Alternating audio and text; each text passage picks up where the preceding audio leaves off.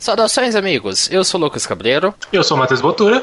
Eu sou João Vitor Ribeiro. Está começando mais um Cine Clube Junta 7.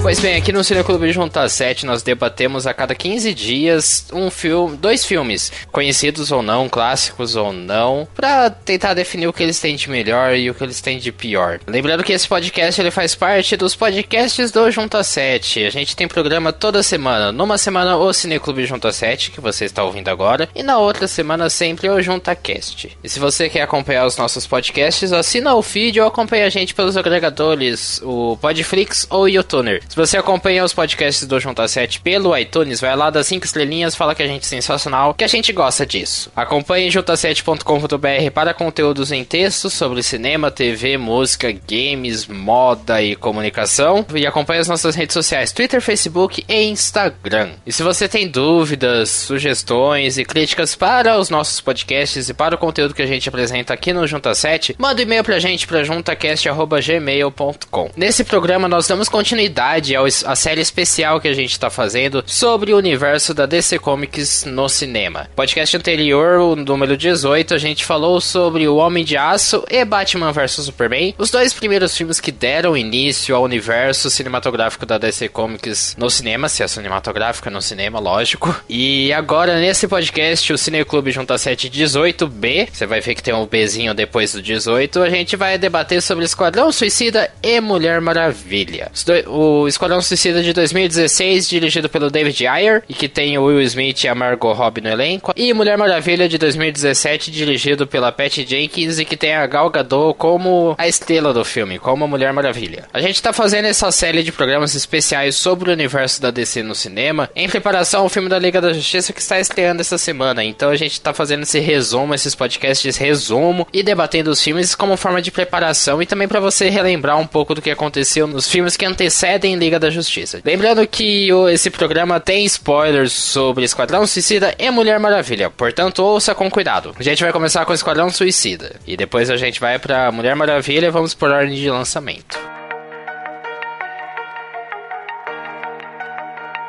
Em Esquadrão Suicida, um time dos mais perigosos e encarcerados supervilões são contratados por uma agência secreta do governo para combater uma poderosa entidade. No entanto, quando eles percebem que não foram escolhidos apenas para ter sucesso, mas também por sua óbvia culpa quando inevitavelmente falharem, terão que decidir se vale a pena ou não correr risco de morte. E esse filme ele conta com diversos personagens do diversos vilões da DC Comics e outros personagens, personagens em geral, como o Pistoleiro, a a Arlequina, o Capitão Boomerang, o Crocodilo, a Katana, o El Diablo, o Amarra e o Coringa. E com exceção, talvez, da Arlequina e do Coringa, a maioria são personagens, são vilões da DC Comics que muita gente não conhece. Talvez se lê os quadrinhos ou até assistiu os filmes, a série animada que passava no SBT, da Liga da Justiça, da Liga da Justiça Sem Limites, talvez tenha visto uma, uma vez ou outra alguns desses personagens. Mas é difícil ainda assim ter essa lembrança. Vocês acham que foi uma coisa boa ou ruim pro filme apostar em personagens que são relativamente desconhecidos do, do público em geral, do grande público? Eu acho que a aposta foi válida, pelo menos na premissa. Porque se você for parar pra pensar, quem não é conhecedor de quadrinhos, então realmente não conhece. Mas se você pegar desde o começo da, de que os, os heróis chegaram ao cinema, com a partir do Homem de Ferro, o primeiro, muita pouca gente conhecia os heróis que estavam sendo colocados ali. Então a DC resolveu ser um pouco mais ousada e ao invés de apostar em heróis, entre aspas, desconhecidos do grande público, apostou em vilões que tentou de alguma maneira transformá-los em anti-heróis. Então eu acho que a aposta foi válida. Eu concordo bastante com o Matheus. Eu acho que quando você pega personagens que não são muito comuns no cotidiano das pessoas, você tem uma liberdade criativa maior. Então acho que o David Ayer ele tinha um trunfo muito bom na mão tirando assim personagens como Arlequina e o Coringa e o Pistoleiro, que são personagens que além da série animada do Batman ou da Liga da Justiça, em especial o jogo da série Arkham do Batman, ele tinha uma liberdade para trabalhar e eu acho que isso é um ponto positivo, se bem utilizado. É, até porque o Pistoleiro e o Crocodilo eles também aparecem na série Arkham de games, além do, ah, exatamente. do Coringa da Harley. Coringa da Harley. É que, a... Mas é que assim,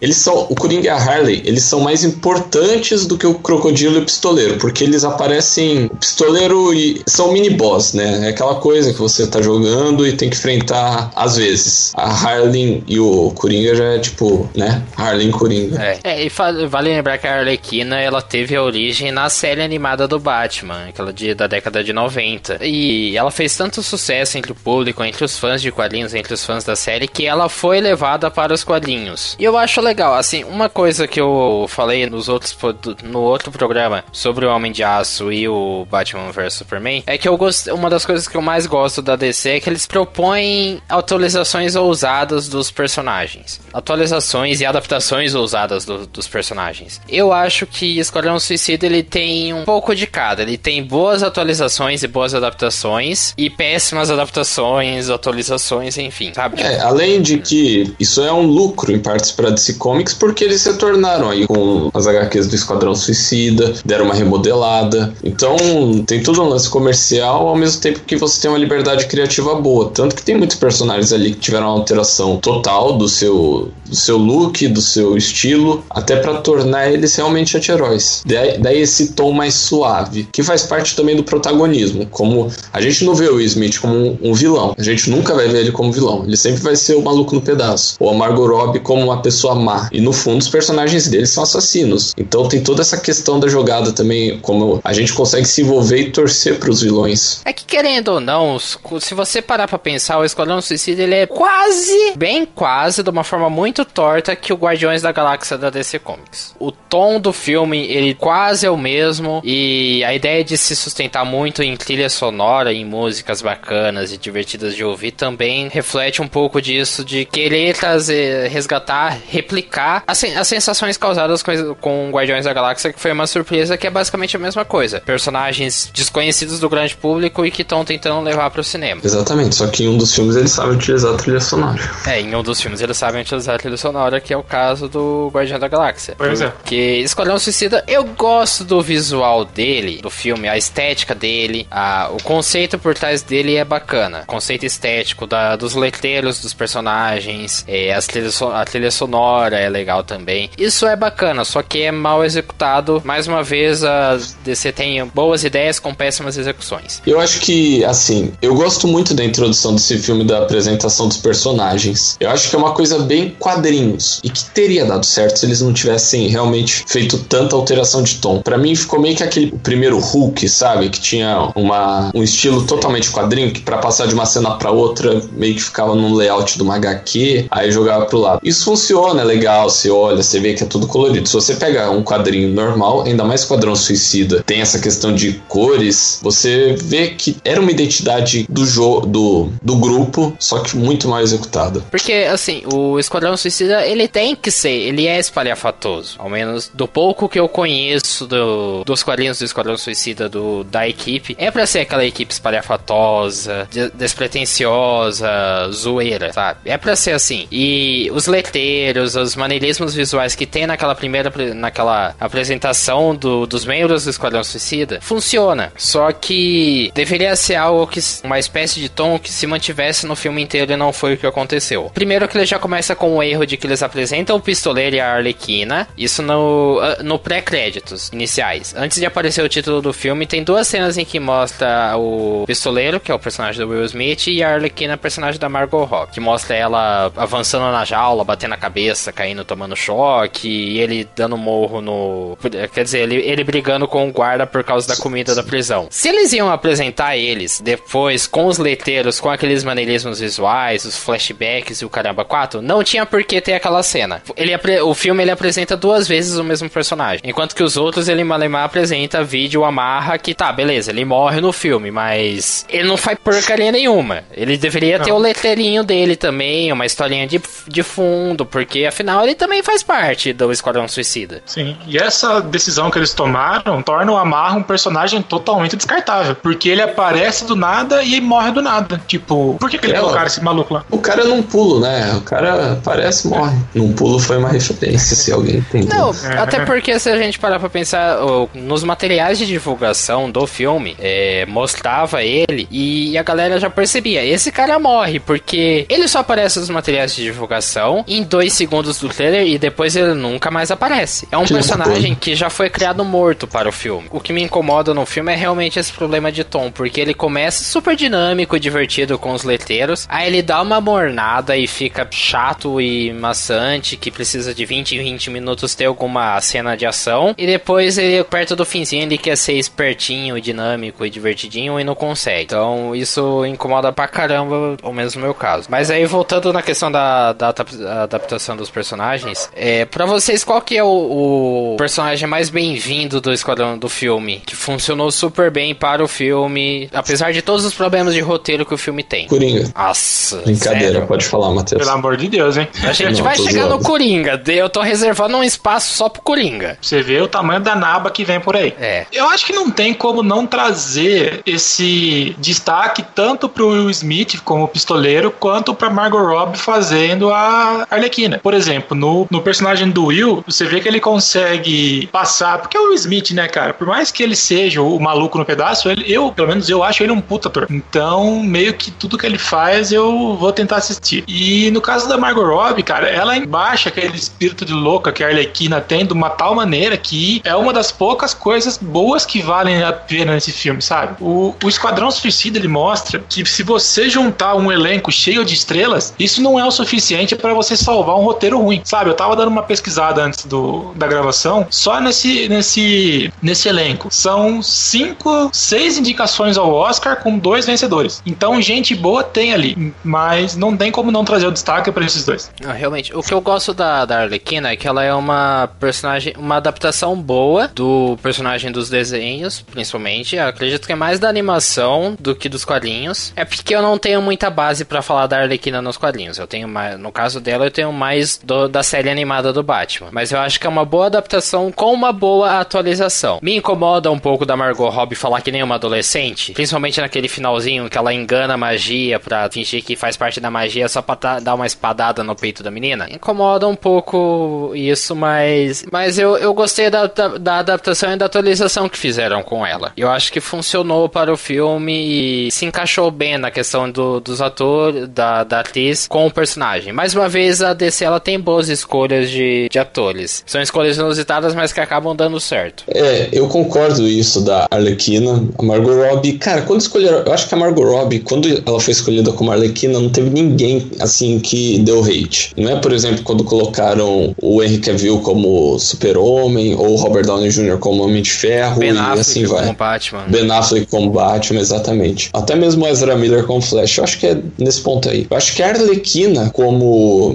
no, sendo representada pela Margot Robbie, foi muito assim aceitado, principalmente pela referência que a gente tem do, do Arkham, da série Arkham. Porque se pega ali mais ou menos no Arkham Orange, se eu não me engano, deve ser ele ou no Arkham City, eu não lembro. A semelhança delas é muito igual de atriz. Ela é linda, tem que levar isso em consideração também. Então tem várias coisas aí que leva a você assemelhar a Arlequina. Não unicamente isso, claro. Eu acho legal também que o elenco inteiro é super carismático. Sim. A Margot Robbie, ela tem carisma. Viola Davis, Will Smith, não, não, mas... Jay Courtney, por, por incrível que pareça, o Jay Courtney também. É que eu digo com foco na Arlequina, que eu acho que é a personagem que rouba a cena. Tanto que quando a gente tava conversando, desculpa, mas a Viola, a Viola é uma atriz sensacional, mas ela só aparece no começo, no meio e no fim, esporadicamente ainda. E você, ela, ela representa super bem a Amanda Waller, só que é uma personagem que a gente não gosta. Então acho que o destaque desse filme fica pra Margot. O Will Smith ainda, por ser o chefe do, do time e tal, por ser o Will Smith ainda, ele também leva. Só que eu acho que numa questão de trazer o espírito da personagem, é a Arlequina. Tipo de representação, de conteúdo, de referência, é boa. Eu ia até discordar de você e falar do Will Smith, mas agora você me convenceu de que realmente é a Arlequina. Porque eu penso que enquanto a Arlequina é algo mais palpável, desenvolvimento, atualiza a atualização, adaptação e a construção do personagem no filme é algo bem mais palpável, eu penso que o pistoleiro do Will Smith fica muito na sugestão. Porque é muito legal a interação que ele tem com a Arlequina e é muito legal a interação que ele tem com o Ricky Flag, o personagem do Joey Kinnaman. Eu, eu percebo que ele fica muito na, no ponto da sugestão, porque você percebe que tem um potencial no pistoleiro de ser construída uma relação meio que de, de antagonismo e admiração com o Batman, justamente por conta daquela cena da filha dele. E eu acho que seria um caminho muito interessante tanto para o Batman quanto para o pistoleiro que abordassem esse tipo de relação, esse tipo de relacionamento, uma relação de admiração e antagonismo entre os dois. Eu tenho que te matar, eu tenho que te capturar porque você faz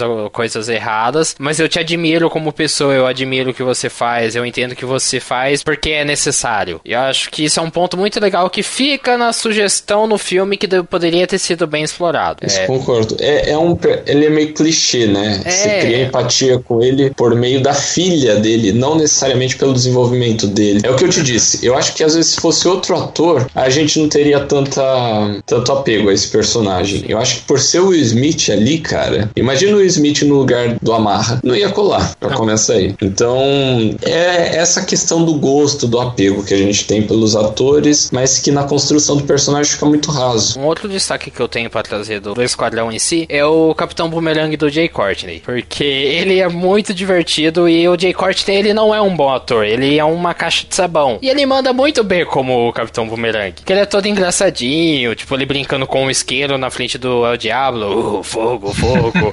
é muito divertido. E o cara Essa é funciona é pro, pro que o roteiro propõe, apesar de não utilizarem muito bem ele. E aí já entra num outro porém que talvez não conseguiram utilizar muito bem o que esse esquadrão tem de melhor porque erraram na escolha da ameaça. Eu acho que a magia uhum. era uma ameaça muito grande para o esquadrão suicida conseguirem impedir. Porque, tipo, se parar pra pensar, os poderes deles, as habilidades deles, não, che não chegam nem perto ao, ao poder da magia.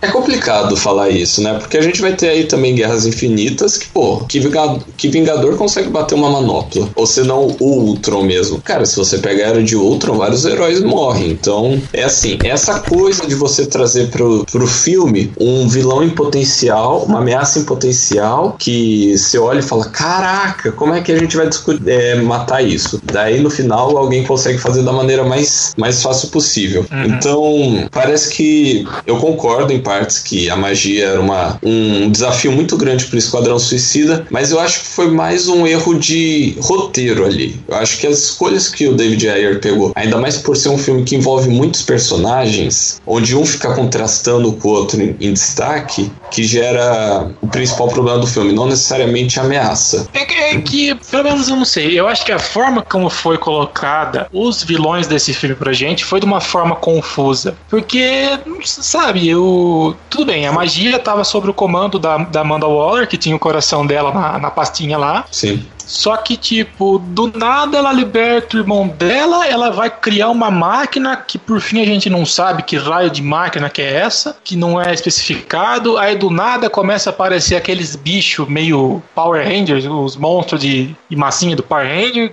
Sabe, não sei, essa parte do filme ficou muito confusa. A própria cara da Levine, ela foi muito mal utilizada no, na parte do, do roteiro, sabe? É um personagem emblemático, é um personagem que mexe com magias ocultas. Então, por consequência disso, é um personagem que está mais distante da gente. E eu, pelo menos eu vejo que tinha um, um potencial muito grande para ser explorado ali e não foi muito bem explorado. Só que não é a exclusividade do personagem dela. É, praticamente todos os, os vilões postos pra gente em cena é, sabe, não, não cola muito. O mais próximo da gente em questão de ser palpável é o Will Smith porque ele é um assassino, mas fora isso. Ah, mas aí a gente também tem que dar liberdade criativa, que é o universo dos heróis, né? Também a gente sim, não sim, vê um sim, cara de capa voando voando ou não, não, não, um órfão tô... vestido de morcego, né? Também tem esse lado. Eu entendo, mas eu não, não acho que é muito por isso.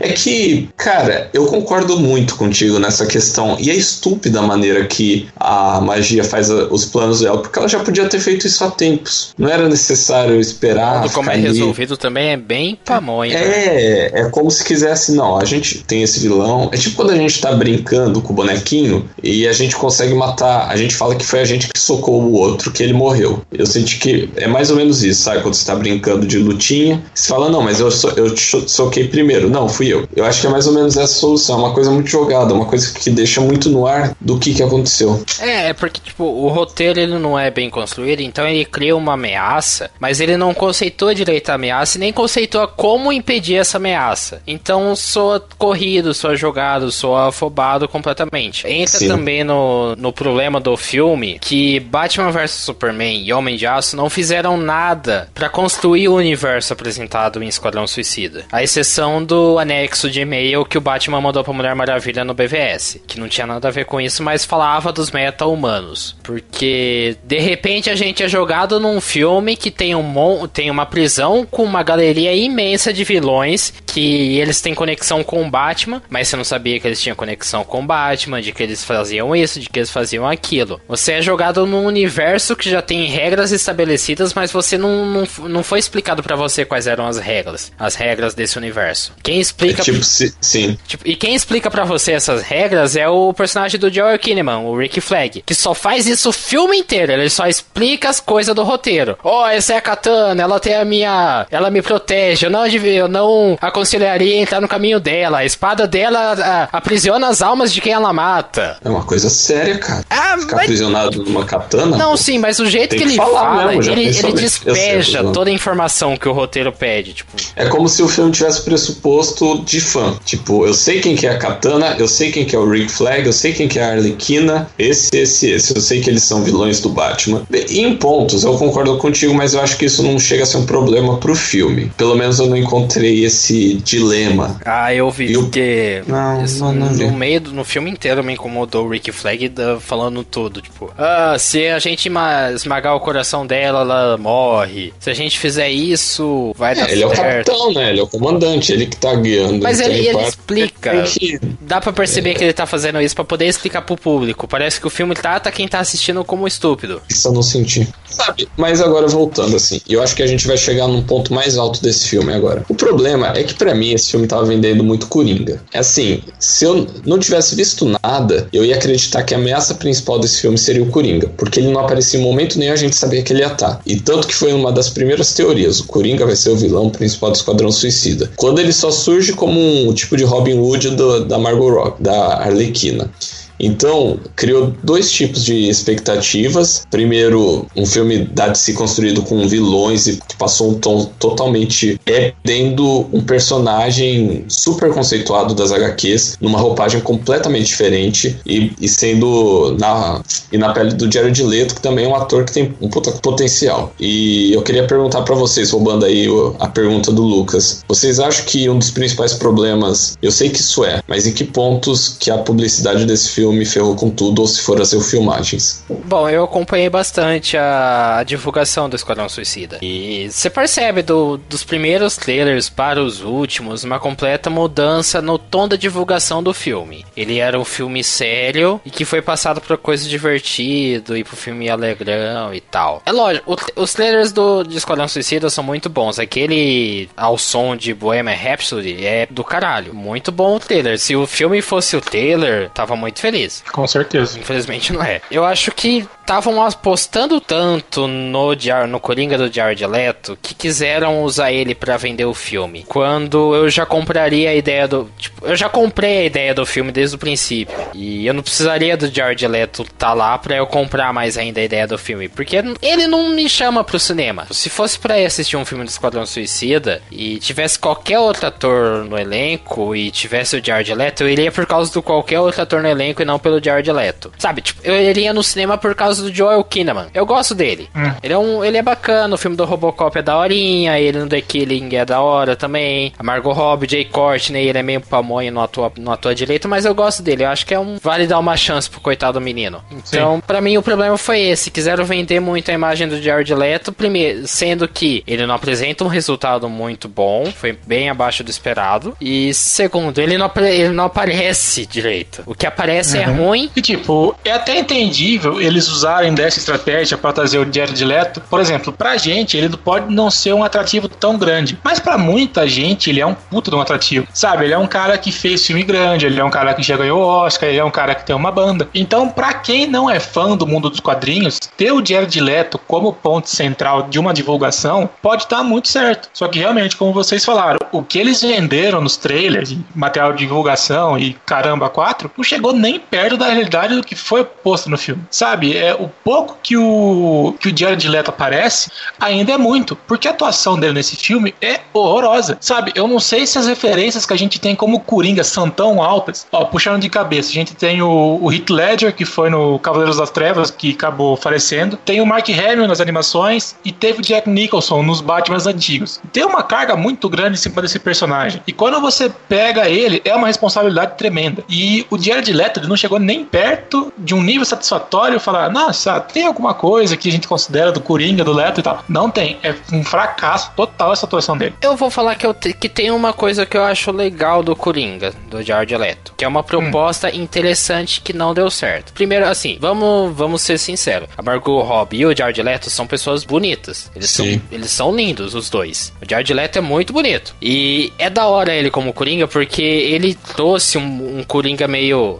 charmoso por perigoso. Sim. É um Coringa sexy. Eu acho legal a proposta, só que foi mal feito, porque ele tem cara de. Ele parece mafioso. Ele virou um Coringa gangster. E é completamente fora do tom se a gente colocar comparado à loucura, ao sadismo da, da Arlequina, porque ela é doidinha de pedra. Se comparado ao, ao gangster estrategista do Coringa do Jared Leto, não, dá, não bate o tom. E não bate o tom principalmente com tudo que a gente conhece do Coringa. Ao menos eu penso por esse lado. Então, eu concordo. Porém, eu acho que o primeiro Coringa, ele também era um gangster. O primeiro Coringa, ele, ele tinha essa ele do Jack Nicholson. Sim. Zoado. sim. Exato. Mas esse Coringa não deixa de ser louco. Você pode ver que ele tem ali umas. Ah, oh, vem aqui, beijo anel, umas coisas meio assim. Você vê a insanidade, você vê quando o. Esqueci agora o personagem do.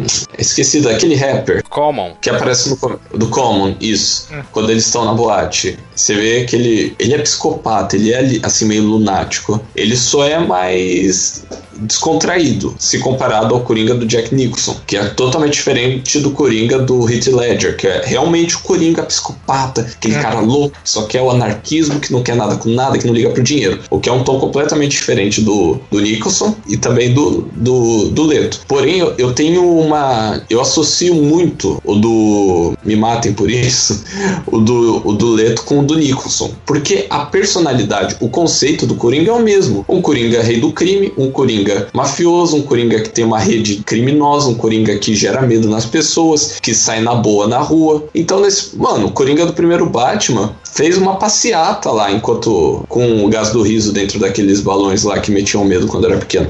Então, então se for comparar, pelo menos para mim, tem uma semelhança muito grande, porém, eu acho que como a gente tá ligado muito ao Coringa do Heath Ledger e o Coringa do Arkham Asylum, que é mais semelhante ao do Ledger também, quando a gente vê uma, um outro tom de Coringa, menos, digamos, anarquista ou realmente pirado 100%, a gente acaba tendo uma aversão. Mas eu gosto da ideia do, do Jared Leto. Tanto que eu gosto desse Coringa. Não foi uma coisa que para mim irritou. Eu só acho que não foi muito bem desenvolvido e ele girou em torno, muito em torno da Arlequina. O que não é verdade. A gente sabe que o Coringa e a Arlequina, ele tem sim um tipo de obsessão por ela, porém não é tudo isso que o filme mostrou. É que eu penso que o, o problema para mim do Jared Leto é que o Coringa dele não traz um, o mesmo senso de perigo que trazia do Jack Nicholson, que trazia do Heath Ledger, porque o perigo do Coringa e o medo do Coringa e da Harlequina reside no fato deles serem inconsequentes e de você não saber qual vai ser o próximo passo deles, porque eles são completamente loucos e aleatórios no que eles fazem. E eu não sentia isso no Coringa do Leto. Ele traz um pouco disso daí, ele quer, o roteiro quer trazer isso, mas eu não sinto, eu não, não me comprou a ideia disso. Ainda acho bacana, pode ser uma atualização legal do Coringa daqui pra frente, mas é complicado a gente ficar diminuindo os problemas do filme para falar, ah, mas daqui pra frente vai ficar legal. Futuramente pode funcionar, sendo que Tem aquele ponto, é um né? por si só, né? Sim, porém, eu acho que o Coringa ele não foi bem desenvolvido também. É isso que eu falei. O Coringa ele só girou em torno da Arlequina. A gente não teve um protagonismo dele. Ele aparece indo atrás dela, depois no helicóptero e depois resgatando ela. E também a cena ali do Mad Love quando ela se transforma. Eu acho que nem Então- deveria ter mais dele, sabia? Eu acho que poderia ter mais dele, eu não vejo nenhum problema. Eu gostaria de ver um desenvolvimento bem feito dele. Pra realmente mostrar quem é esse Coringa, como é que é. A mesma coisa desse novo Batman que vai sair. Eu quero ver como é que vai ser o Batman. Um Batman num filme solo. O desenvolvimento dele. Eu acho assim que seria interessante o Coringa na apresentação da Arlequina pra mostrar como ela se transformou, porque ela é transformada por conta do Coringa, e depois no fim, com ele resgatando ela. Só. Ia ser muito legal. Não eu acho que precisaria, melhor. Não precisaria encher daí- tanto dele. É, outra coisa é a divulgação também, né, Lucas? É. Não tinha como divulgar o Coringa e só ter duas cenas dele. É, é arriscado, só que seria o certo. Por quê? Porque utilizaram super mal um, o vilão mais, assim, conceituado atualmente da DC Comics. Eu devo dizer que o, o nosso debate aqui fez o filme parecer menos ruim do que eu acho que ele é. Cara, Porque a gente é só aquilo, falou os pontos eu- positivos, negativos, quer dizer. É aquilo, eu gosto do Esquadrão Suicida. Eu acho ele um filme. Eu acho ele, assim, um filme aceitável pra você assistir, mas não pra ser analisado como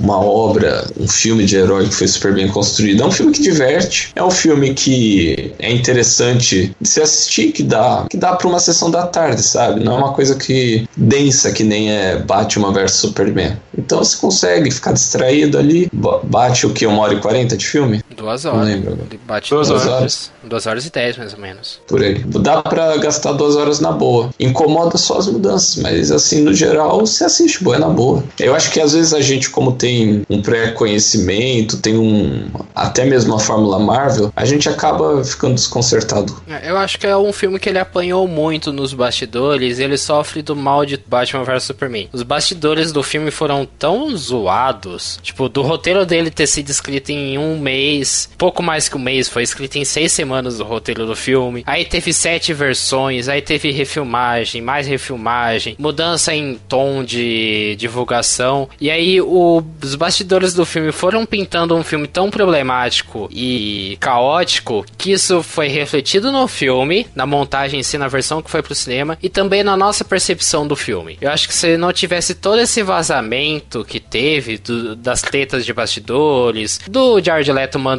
camisinha usada pro pessoal do elenco e por aí vai, a gente iria talvez gostar um pouco mais do filme. Ele ainda poderia ter todos os problemas, mas a gente iria gostar um pouquinho mais. E meteu o Matheus falando, pouquinho mais.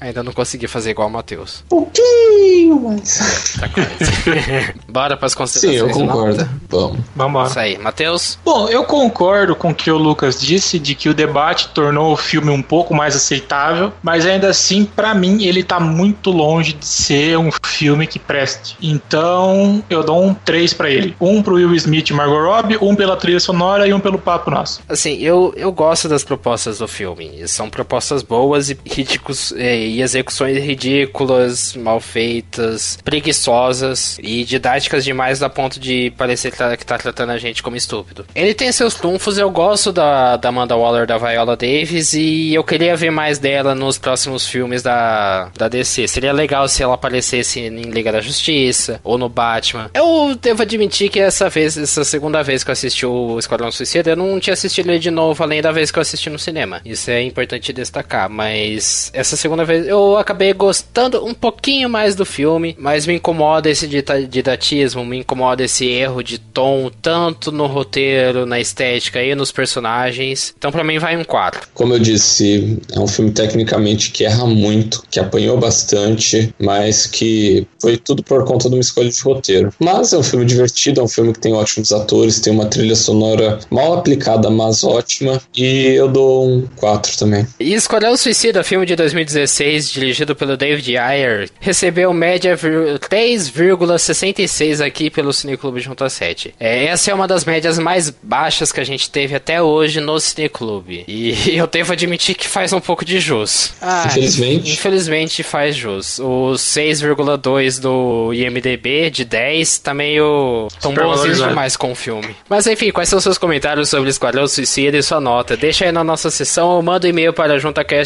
juntacast.gmail.com. Manda também qual é a sua sugestão de filme para ser debatida aqui no podcast. A gente vai falar agora sobre Mulher Maravilha.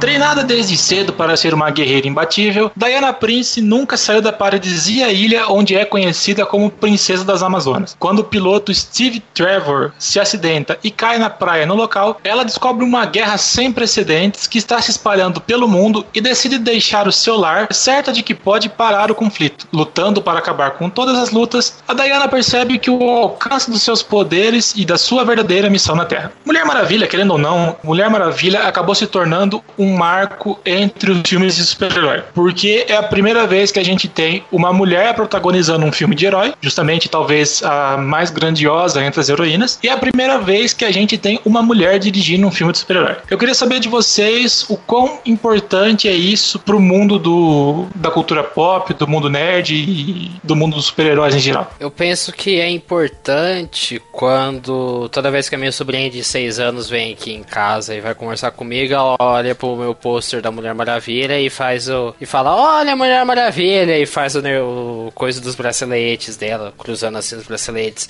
Ou dela gostar do, do filme, dela assistir o filme e gostar do filme. E gostar da personagem, sabe? Ela é menina, ela tem seis anos, ela gosta de princesa, gosta de Cinderela, de Frozen. Não que sejam maus exemplos e que a Mulher Maravilha é o melhor exemplo de todos os tempos. O, o filme ele pode muito bem servir de um bom ponto de contato entre pessoas, entre um pai que, é, que cresceu com os quadrinhos e a filha dele que ele não consegue encontrar um ponto em comum. Então ele vê na Mulher Maravilha, no fato dela ser uma princesa e dela ser uma heroína, um ponto em comum entre o que a filha dele gosta e o que ele gosta. Então isso eu acho muito legal, porque tá, tá certo que como é minha sobrinha, então meu o pai dela, que é meu irmão, ele também gosta dessas coisas, então grande parte da criação dela tem isso daí dos quadrinhos também. Mas a Mulher Maravilha é meio que a afirmação de que o que ela gosta não é em vão dos quadrinhos, porque realmente é legal. Então é, é, é, é o que falo, representatividade importa muito. Quem acha que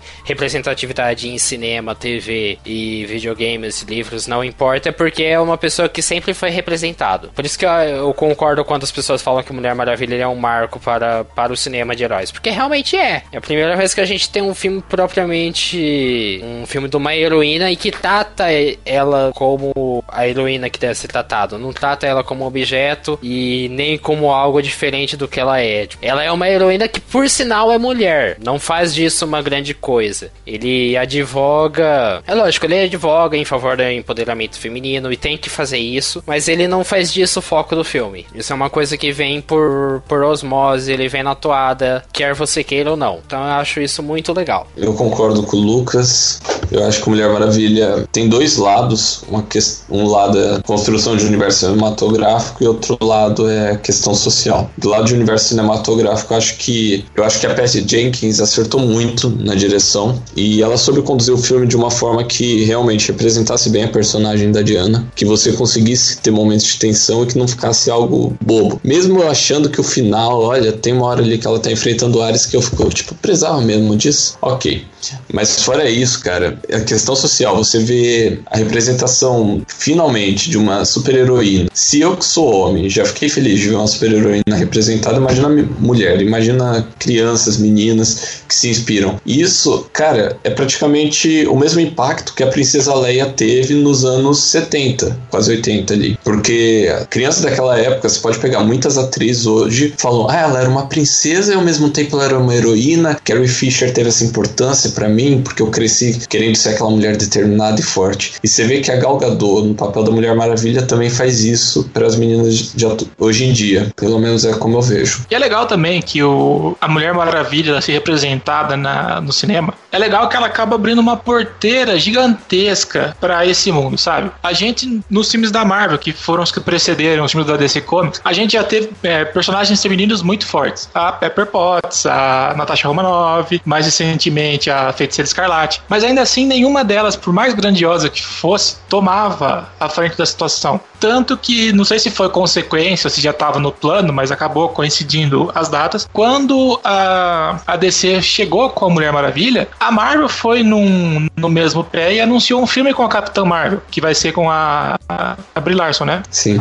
E tem muitas outras heroínas que podem ganhar filmes solos. Até as próprias do universo do, da Marvel podem pegar esse gancho, sabe? Quanto tempo faz que a galera não quer. Quanto tempo faz que a galera fala que não queria ver um filme solo da, da Scarlett Johansson com a Natasha Romanoff, a, a Viúva Negra dos Vingadores? Então, o personagem tem, só precisava alguém para dar o, o pontapé inicial nesse movimento. No começo pode gerar estranhamento, mas gera estranhamento exatamente por não ser tão comum. E cara, uma coisa muito engraçada, eu vou falar. A gente tá falando dessa questão de representatividade feminina. É, quando a gente chegou em Portugal, uma das coisas que minha avó notou é que mulher aqui é motorista de ônibus. Tipo, no Brasil a gente nunca, pelo menos ela, pelo que ela falou, pelo que ela se lembra, e nem eu, não costumava andar muito, ela não chegava a ver motorista de ônibus ou de correios ou de várias coisas, que é uma coisa que ela já, já costuma ver. Então você vê que cada país tem, assim, uma, uma maneira diferente de, da representatividade do papel feminino no meio da sociedade. Infelizmente, até hoje acontece que tem muita gente que acha estranho, mas que, pô, cara às vezes olha, de, deixa o sexo definir o sucesso da pessoa, que é uma coisa totalmente idiota que tem várias mulheres totalmente capacitadas que vão atrás e que mandam ver e dão um tapa na cara dessa galera.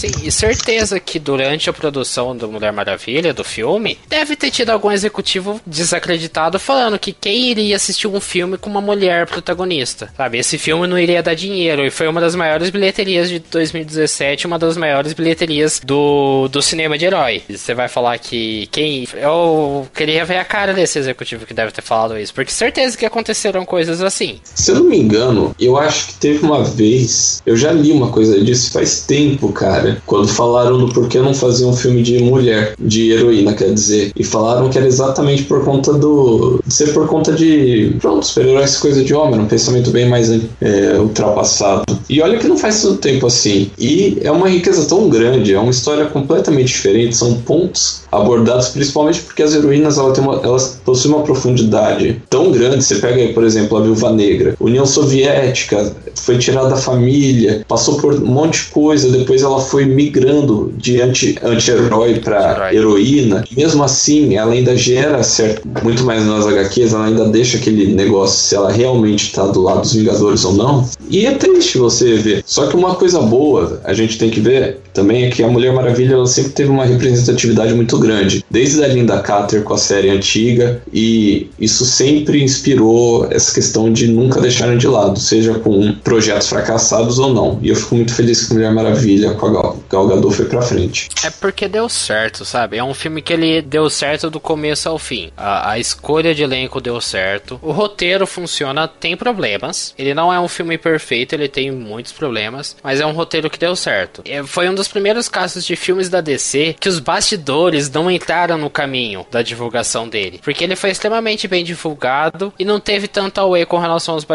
aos bastidores. Sabe, falando de atraso de filmagem, de briga, de substituição. Isso ajuda o filme a ser saudável, a ter uma receptividade boa por parte do público. Uma coisa que eu, que eu gosto do filme, que eu acho que dá pra gente falar, é que, ao menos foi o que eu percebi, para mim é uma das coisas mais legais do filme, é que ele caminha muito bem entre o misticismo e a realidade, sabe? Porque eu gosto muito da cena em que a, a Connie Nielsen, a Hipólita, conta a história da, da criação das Amazonas, conta o, sobre Ares, conta sobre, sobre Zeus pra Diana quando ela era criança. Eu gosto muito porque essa cena, tá, ela é super positiva para explicar toda a história por o pano de fundo das Amazonas, mas eu acho legal que mostra um pouco essa, essa atmosfera lúdica da Mulher Maravilha, da mitologia dela mesclada à realidade. E é legal ver como que o filme ele consegue juntar essas duas coisas, a mitologia, a história grega e por aí vai, com a realidade, com toda a luta que tá acontecendo na guerra e o plano lá da Doutora Veneno. Então é legal ver como o filme consegue misturar as duas coisas de forma bastante orgânica. Tem lá seus problemas, acho que pro fim, o fim, o fim ele meio descamba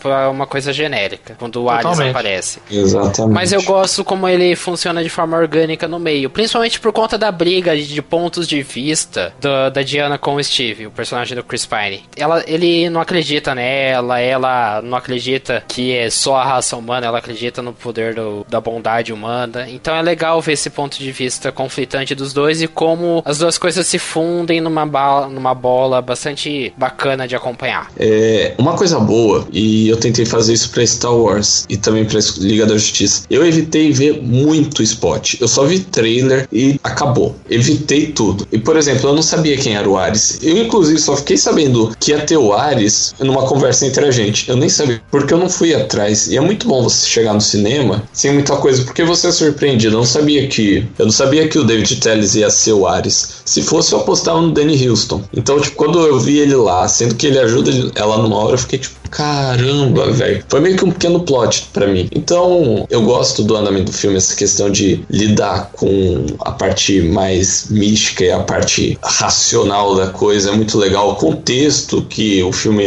anda, que é a Segunda Guerra Mundial, também é muito legal. É a segunda ou é a primeira? Primeira. Primeira, é isso. Esse contexto de Primeira Guerra Mundial que o, que o filme anda também é muito interessante. E, cara, as cenas, as cenas de construção, acho que elas são muito importantes, porque nas HQs a Mulher Maravilha tem diferentes origens. Uma fala que ela vem do, do barro, outra que ela foi gerada a partir do, do relacionamento entre a, a Hipólita e Zeus. Então, a gente sabe aí que ela foi gerada. Nesse daí, se eu não me engano, ela é filha dos Zeus, não é? é a Hipólita conta pra ela que é gerada pelo barro, mas eu acredito acredito Exato. que fica meio que subentendido que foi um caso da Hipólita com os Zeus. Exatamente. Então acho que é importante essa contextualização, até mesmo para o novo público. Tem muita gente que não lega aqui, ainda mais criança. Tem gente que nesse ponto prefere mais assistir. Então eu, eu acho que o filme é bem construído e é o que eu já disse, concordo com vocês, que o final ali dá uma bambeada, principalmente quando ela fala aquela coisa que ela tá lutando contra o Ares e ela vira e fala, é o amor. Tipo, uma coisa meio assim, eu fiquei tipo, ah, velho. Ah, eu gosto. Assim, é, é porque. Ah, é muito. Não, é que a, a é Mulher muito, Maravilha. Ah, é verdade. Ela é piegas pra caralho. Não, ela é piegas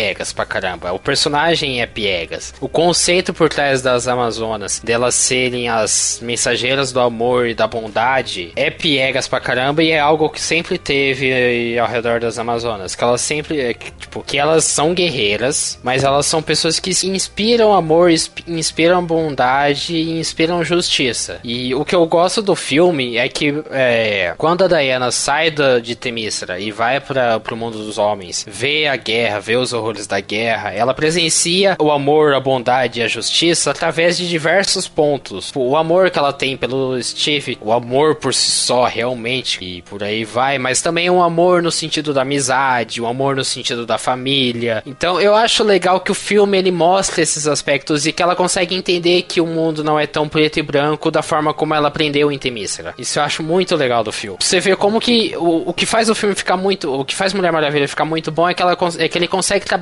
bons subtextos dentro de um filme de, de herói. Que é algo que eles deveriam fazer realmente. Ao menos eu percebo esses subtextos, não sei quanto a vocês. É, nisso concordo. Ok.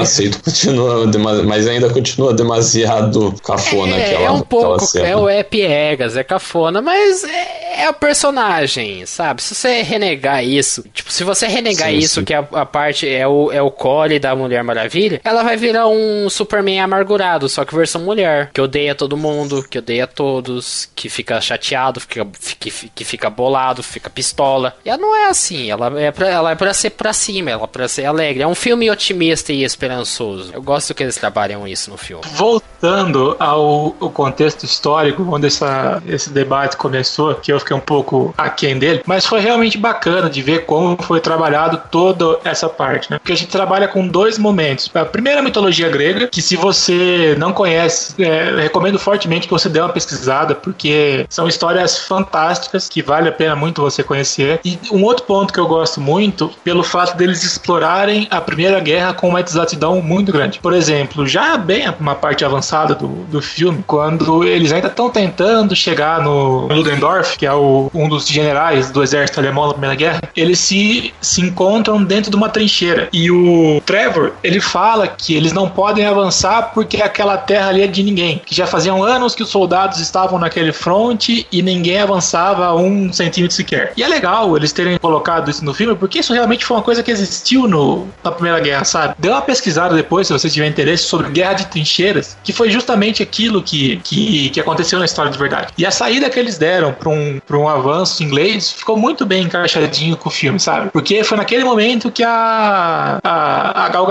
a Mulher Maravilha, fala, eu, é, ela assume realmente o papel de super-heroína e vai pro, pro, pro negócio que ela acredita que é salvar a galera que tá isolada na vila porque a mulherzinha tava chorando lá e falou pra ela. Então, a parte histórica realmente foi muito bem usada dentro desse filme, apesar de ter contado com elementos fantásticos, mas ainda assim foi muito bacana o que eles fizeram. Eu acho essa sequência incrível, porque ela tem tudo de bom dentro dela. A, o elemento de tensão, porque a cena em que ela tá sendo alvo da metralhadora e tá com o escudo lá, só com o escudo, o escudo contra a metralhadora, você fica, tipo, você fica no pé da, no, na ponta da cadeira, tipo, vai mulher, tu consegue. E funciona muito bem, porque você passa grande parte do. Isso acontece lá por uma hora e trinta de filme, mais ou menos, essa sequência da Terra de Ninguém. E depois ela libertando, ela atacando os soldados que estavam no vilarejo também acontece nessa parte. Porque você passa uma hora e meia do filme apenas na construção, na interação dela com as pessoas, com o personagem do Chris Pine, os amigos dele, o Samir, Charlie, o chefe. Passa todo esse essa primeira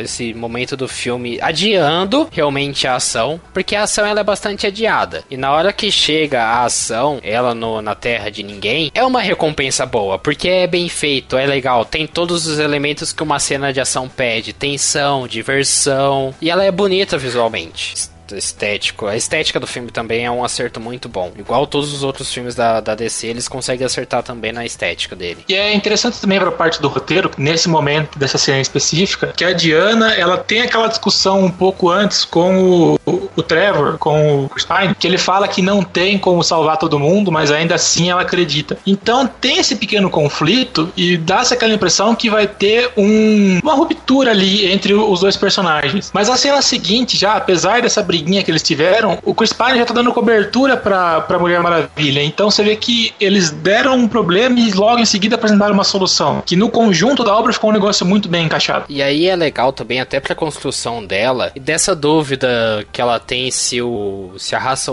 se os homens, eles devem ou não serem salvos, e se eles merecem ou não ser salvos, é que depois de que ela liberta o vilarejo, o Ludendorff solta o gás da Doutora Veneno no vilarejo e morre todo mundo lá. Então, tipo, ela consegue uma vitória, mas é seguida por uma derrota. Então, isso complementa pra jornada do herói, que é aquele fa aquela falsa derrota, Sim, que ela exatamente. precisa se reerguer e aprender com os erros e aprender com os problemas. Totalmente. Mas é, foi. E é uma. O bom é que, não, pelo menos eu não esperava que aquilo acontecesse. Foi realmente um, uma virada ali, uma derrota. E eu acho que o, o filme ele ganha bastante porque ele não tem a mesma preocupação que os outros filmes da, da DC em estabelecer demais um universo. Por ele se passar anos antes da linha temporal dos filmes da DC Comics, ele não tem tanta essa urgência em estabelecer universos, em estabelecer pessoas, entidades e por aí vai. Ele estabelece o universo místico da DC Comics, algo que o Esquadrão Suicida era pra ter feito com a magia, mas não fez. Fez de uma forma bem porca. E aí eles conseguem fazer isso, eles estabelecem o universo místico da DC, mas de forma convincente, porque ficou legal, mas eles não têm tanta urgência de, sei lá, mostrar coisas que não ser abordadas em Liga da Justiça. Isso é um pouco bom porque evita do, do filme ter essas amarras de ter que ter alguma raz, razão de existir, mas é ruim também porque aí depois em Liga da Justiça vai ter que sobrar para explorar coisa que eles talvez poderiam ter explorado em Liga em Mulher Maravilha. Não sei quanto a vocês. Vocês acham que o filme ele poderia ter apresentado um pouco mais do universo cinematográfico da DC no meio dele? Não, não, não. Não, acho que Eu- não. até tá, porque é, ele tá tá. muito.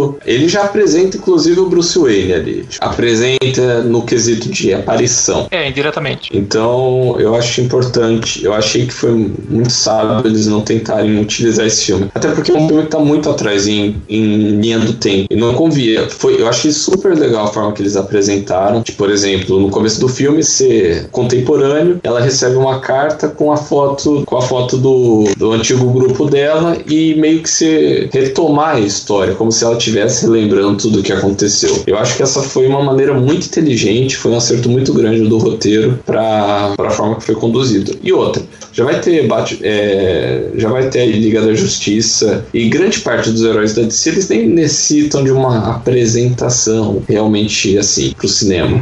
É, Mas uma coisa que, que valeu a pena eles não terem incluído outros personagens diretamente nesse filme foi que eles conseguiram fugir de um erro que está presente, como a gente já debateu, em Esquadrão Suicida e Batman vs Superman. Que eles quiseram colocar um mundo inteiro dentro de uma caixinha de fósforo e não ia dar certo. Ficaria muito sobrecarregado. Por exemplo, no caso do Batman, a gente já tá careca de saber a origem do Homem-Morcego. Os pais dele são assassinados, aí ele cai no negócio, tem medo de morcego, parará, parará. Aí no filme do Super-Homem, que dos que a gente discutiu agora, eu acho que teve nota mais alta. E, e funciona porque é só focado na história do Super-Homem. Por mais que muita gente saiba, muita gente também não conhece a origem dele. Então vale a pena ter um filme sozinho dele. Mesmo caso da Mulher Maravilha. É, você conta a história dela, o que que aconteceu e tal. Essa, esse lance do indireto que o João comentou foi a maneira mais acertada que eles tiveram de colocar algum outro elemento de outro filme dentro desse. Então eu não vejo que teria necessidade de pôr outro personagem, o que só aumenta o meu medo pra Liga da Justiça. É, são muitos personagens que, que não é todo mundo que conhece a origem. Eu mesmo não conheço a origem do Flash, do, do Cyborg e do Aquaman. E eles estão colocando tudo isso numa primeira pancada pra depois contar as histórias dele. Talvez seja um erro muito grande e a gente já viu que esse erro é pesado. Talvez. Eu, eu sinto que Mulher Maravilhas foi. serviu para estabelecer um parâmetro. Eu espero que Mulher Maravilha tenha estabele- estabelecido um parâmetro de qualidade para os filmes da DC. Porque todos os outros, eles foram muito teto de vidro da, da DC Comics, sabe? Teste deles. É, por incrível que pareça, eles gastaram milhões se ajeitando. Porque você percebe o, que os filmes, eles foram se ajeitando conforme eles foram sendo lançados. Fizeram uma coisa com o Homem de Aço, viram que um- alguma coisa algumas coisas deram certo, outras coisas deram errada, corrigiram e estragaram coisas boas em BVS, aí depois tentaram corrigir coisa errada de BVS em Esquadrão Suicida e cagou mais ainda, ou acertou em outros pontos. Já Mulher Maravilha eu percebo que eles conseguiram corrigir os erros de conceito que tinham nos filmes anteriores e conseguiram apresentar bons conceitos e executar bons conceitos, tanto que já tinha sido apresentado anteriormente nos outros filmes quanto que foi apresentado nesse filme. Eles conseguiram apresentar conceitos novos, reafirmar conceitos antigos e executá-los de forma competente. Por isso que Mulher Maravilha acaba sendo uma unanimidade. Tem quem não goste, tem, mas eu vejo mais elogios do que do que críticas a Mulher Maravilha. Mas pra mim é um filme que tem eu, o maior erro que eu tenho pra mim nesse filme são os vilões, tanto da Doutora Veneno quanto do Ludendorff e talvez principalmente do Ares. Deixa eu começar primeiro com o Ludendorff e a Doutora Veneno, a Isabel Maru. Eu percebo que é um vilão muito caricato. Ele é pastelão. Aquela cena em que ele jogam, que o Ludendorff joga a máscara pros, pros comandantes alemães tentarem escapar do gás e ela fala: "Ah, mas a máscara não vai resolver". E ele dá risada falando que eles não sabem disso. Tipo, é muito vilãozinho da sessão da tarde, tipo temerário líder do, do Rock Buinkle,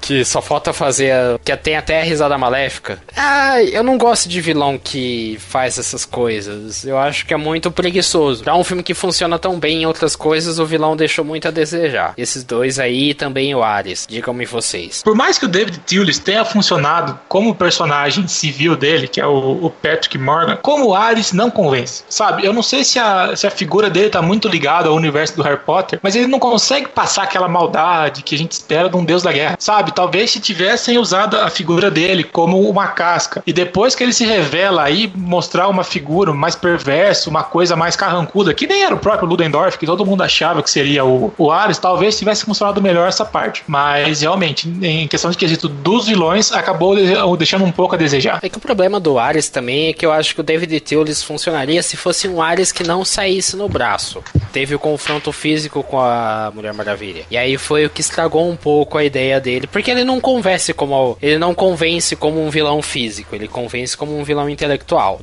Thewlis, o ator em si. E o CGI também que usaram pro Ares, a armadura dele foi meio foi fraquinho. Eu acho que faltou um maior cuidado em desenvolver isso aí, porque ele ficou parecendo o boss de God of War, inclusive com lançando um raiozinho falando: "É agora que você vai cair".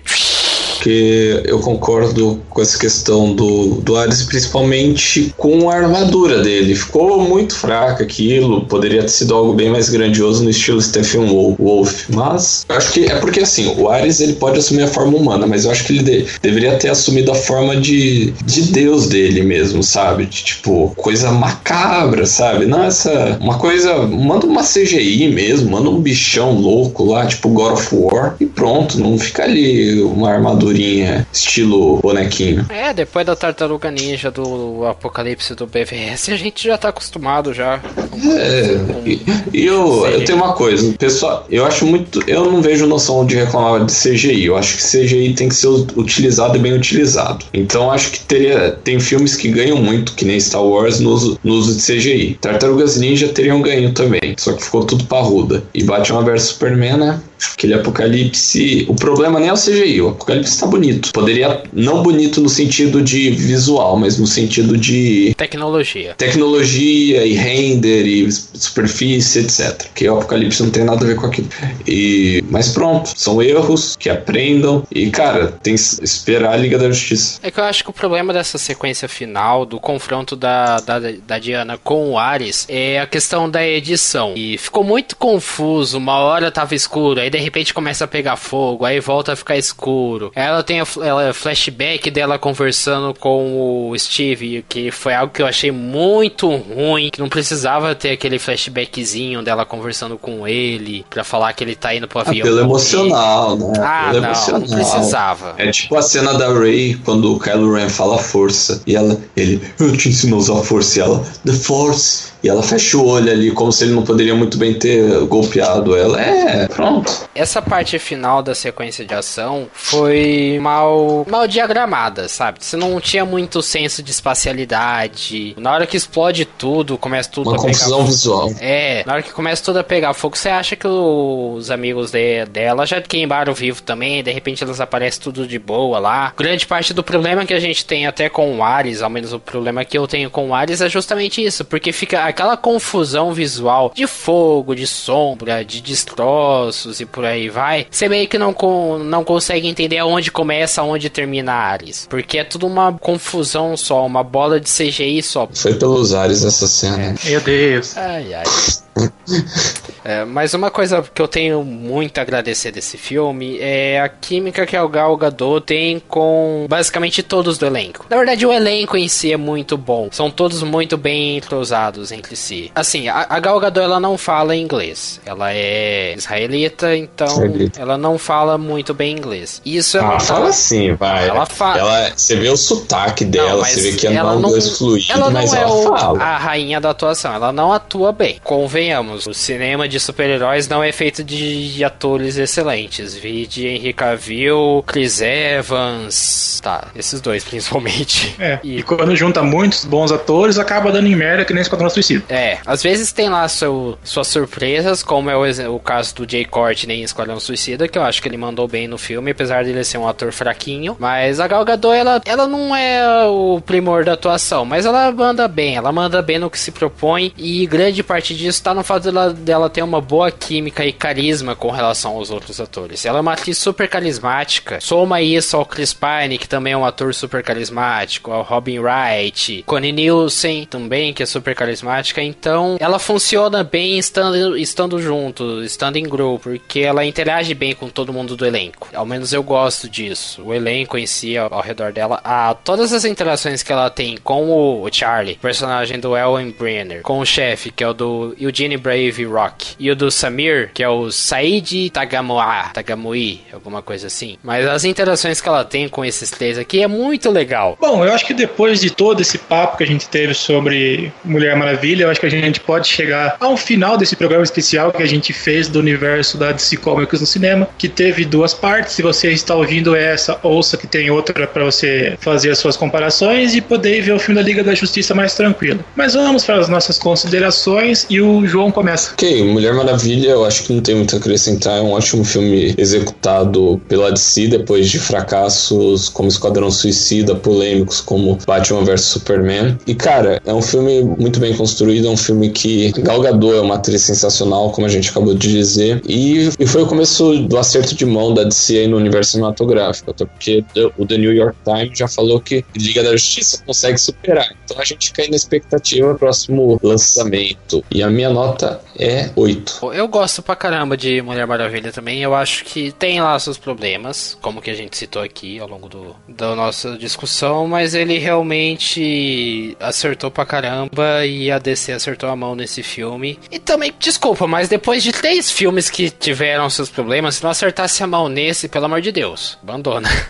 mas eu vou acompanhar o João no 8 porque para mim é um filme que acerta em muitas coisas, tanto no quesito o filme por si só, quanto também em todo o poder social dele também. Olha, foi bem o que o Lucas falou, se depois de três filmes que tiveram seus pontos muito ruins e seus pontos ok, se não acertasse a mão nesse, não precisava desenvolver o, o multiverso que ele se propõe. Mulher Maravilha é um filme muito gostoso de você assistir, ele é um filme leve, mas que tem boas cenas de luta, alguma coisinha muito exagerada, mas a gente deixa passar porque é filme de herói. O lance da representatividade é muito importante que esse filme trabalha, mas ainda assim, em questão de filme, questão de roteiro decisões, ele tem seus problemas. Então eu não acompanho os meninos, mas eu dou um 7 pra ele. E Mulher Maravilha, filme de 2017, desse ano, dirigido pela Pat Jenkins, recebeu média 7,66 aqui no Cineclube junto a 7. Se a gente for comparar todos os filmes que a gente falou aqui, realmente Mulher Maravilha é o que mais se superou e o que mais surpreendeu também. Vamos ver Liga da Justiça. Provavelmente, enquanto você está ouvindo esse podcast, vai ter crítica dele no, no Junta 7. Então corre lá depois oh. junta7.com.br que vai ter crítica é, sobre Liga da Justiça. E eu prometo que vai ser uma crítica super completa. A gente demora um pouco para soltar as críticas de filmes, mas é para fazer a melhor crítica possível a se tem, para abordar todos os aspectos dele. Mas, enfim, quais são seus comentários e nota de 0 a 10 sobre Mulher Maravilha? Deixa aí na nossa sessão, manda um e-mail para juntacast.gmail.com. Manda também qual é a sua sugestão de filme para a gente debater aqui no nosso Cineclube. A gente vai falar agora quais são os filmes do próximo programa, que a gente vai voltar finalmente à nossa programação normal com o Cineclube a cada 15 dias. Então, pessoal, o filme que eu escolhi para o próximo programa vai seguir um pouco a linha desses últimos quatro e a gente vai ver Watchmen, que foi dirigido pelo Snyder e lançou em 2009, que até hoje é considerado uma obra-prima dos heróis no cinema. E eu acho que vale a pena trazer esse filme para cá. É bacana. E o nosso segundo filme é, é, de acordo com o sorteio das sugestões do público. É, como estamos fazendo todo o podcast, nós pedimos sugestões do, dos nossos leitores, ouvintes e amigos do Junta 7 para mandar pra gente via Twitter, Facebook, Instagram, via e-mail. E aí eu recolhi todas essas sugestões, numerei numa lista de 1 até 28, em, por ordem aleatória. Apenas eu tenho acesso a essa lista, nem o Matheus e nem o João tem. É, Matheus, você fala um número pra mim, de 1 a 28, pra gente sortear aqui? Em homenagem ao 7.6 do Mulher Maravilha, eu dou o número 7. Número 7, nós temos uma sugestão do Henrique a Definir, filme de 2005, dirigido pelo Neil Jordan, que é Café da Manhã em Plutão, drama, barra comédia, uma dramédia. Vamos ver qual é que vai ser desse filme. Então, recapitulando, para o nosso próximo Cineclube daqui a 15 dias, Watchmen, o filme, dirigido pelo Zack Snyder, filme de 2004, e Café da Manhã em Plutão, filme de 2005, dirigido pelo Neil Jordan. É, lembrando que este podcast só foi possível com a ajuda dos nossos padrinhos Jotinhas. Então, se você quer ver o Junto 7 crescer e a gente ter mais podcasts, ter mais projetos bacanas aqui para o Junto 7, participe da nossa campanha do Padrinho. Você pode contribuir com qualquer valor a partir de um real por mês e receber recompensas, como participar de um grupo no Facebook e WhatsApp só com os padrinhos, para ter acesso a todo o nosso conteúdo um pouco antes, saber o que, que a gente está produzindo. Além, é claro, de talvez, dependendo da, do valor que, que você contribui, você pode escolher um dos temas dos nossos podcasts ou de algum post nosso. Então é bastante interessante. Essa semana a gente agradece bastante o apoio dos nossos padrinhos Jotinhas. Murilo Rosella, Marinele Melo e André Cabreiro. Muito obrigado a eles. E se você quer ser um padrinho Jotinha, acesse